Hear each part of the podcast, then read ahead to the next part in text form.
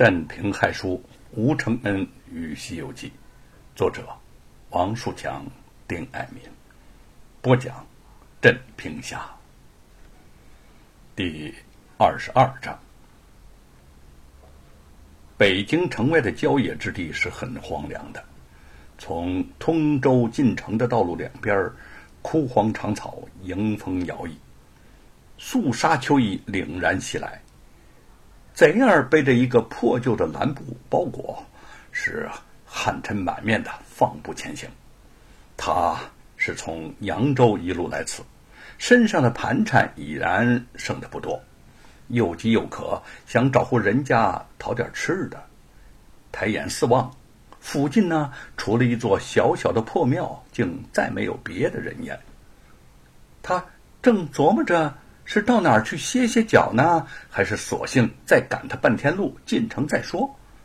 路旁的长草摆动着，忽然跳出两个人来。哎，你你你们想想想干什么？贼儿见他们拦住去路，面上神色古怪，上下打量着自己，暗想：莫不是遇上劫道的了？忙说：“这个我的身上没有钱呐。”嘿嘿嘿嘿嘿嘿！这位老兄啊，拦路的两个人年纪都不大，一个有点歪嘴，一个瘦的就跟竹竿似的。这个时候，那个歪嘴笑嘻嘻的上前说：“呃，你不要害怕，我们弟兄啊，不是是草寇强盗。”贼儿戒备的向后退了一步：“那那那你们呃要什么呀？”“，我们什么都不要啊。”还要给你钱呐！那个瘦猪肝见贼儿满脸的疑惑，笑了笑说：“啊，呃，是这么回事儿。我们有个亲戚得了暴病，半路他死了，我们就想啊，花上十两银子，雇上一个人把他给埋了。这正商量着，你就过来了。呃，你就算是帮个忙吧，帮我们把那个亲戚给埋了吧。啊。”你们的亲戚，怎么你们自己不动手埋，还雇个外人呢？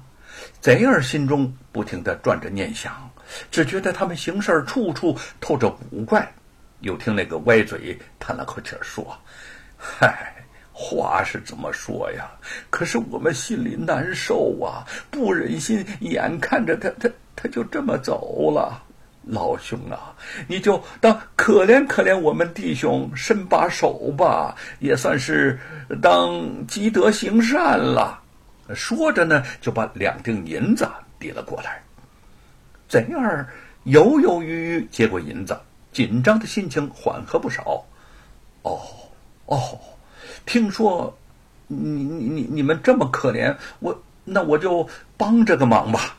啊，那个人在哪儿呢？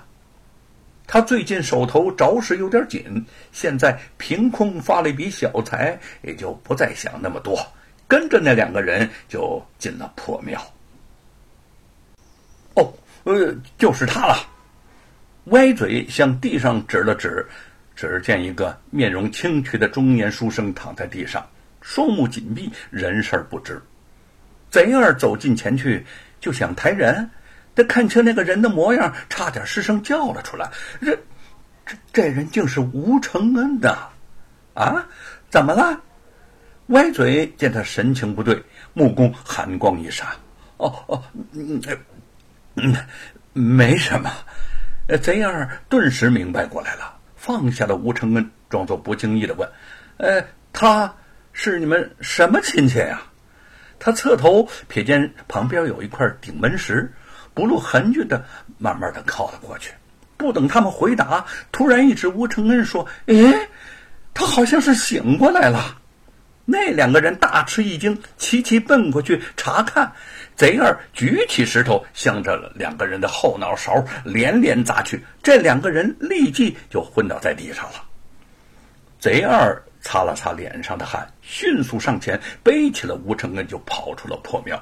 只将他背出很远很远，那个破庙已经是踪影全无了。这才将放在一处僻静的路旁，轻拍着他的脸，唤道：“吴公子，吴公子！”吴承恩悠悠醒来，眼前模糊的人影是渐渐清晰。凝成一张焦急关切的脸孔，他不敢相信的问：“呃，怎怎样，二大哥，是你救了我？呃，真谢谢你了。”吴公子，贼儿将他扶起来，这这是怎么回事啊？那两个人是谁呀？干嘛要害你呢？我也不知道他们是谁。吴承恩揉了揉太阳穴，觉得。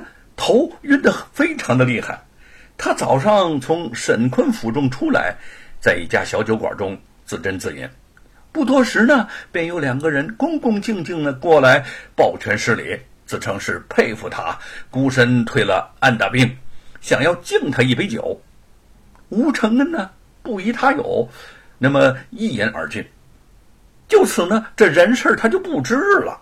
方才若不是碰到贼儿，那可真是死都不知道这是怎么死的。嗯，那定是你的仇人想要害你。贼儿皱起眉毛，哎呦，却又怕亲自动手惹出麻烦，才想到找个过路的人。忽然，他又哈哈大笑起来，哈哈哈哈哎呀，真没成想啊，咱们竟是老相识啊！吴承恩头脑渐渐清醒。左思右想，觉得他说的不错，不禁一笑：“贼二大哥，那你怎么又会碰巧路过这儿呢？难道真的是天意？”吴公子，呃，说来话长啊。贼二的神情黯然：“嗯，自从我离开了罗家，到扬州一带做起了小本生意，规规矩矩的过日子，靠力气吃饭。”也娶了那么一个女人，说起来呀，她和我年貌相当，我们两个人呢情投意合。可是没想到前些日子，他的一场重病就走了。他止不住的伤心的痛哭起来。过了一会儿，擦擦眼泪又说：“我我也想明白了。”我在罗家做事儿啊，干了不少的坏事儿，这是老天爷在惩罚我呀。扬州待不下去了，我这才准备到京城找些出路。嗯，二大哥呀，你不要这样自责了，你浪子回头难能可贵呀。吴承恩心下恻然，见他难过的自责，又说：“我现在。”沈坤府中住着，不如啊，你同我一道回去，也许他有办法能帮助你。贼二收泪点头，将他扶了起来，说：“也罢，你现在身子还虚，我呀，先送你回去吧。”